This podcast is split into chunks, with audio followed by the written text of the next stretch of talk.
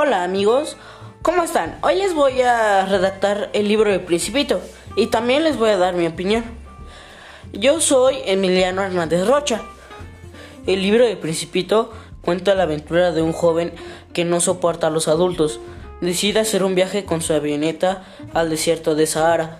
Cuando estaba sobrevolando la avioneta se le estropeó y como no llevaba copiloto tenía que arreglarle el solo. Pero tenía un problema que solo tenía agua para ocho días.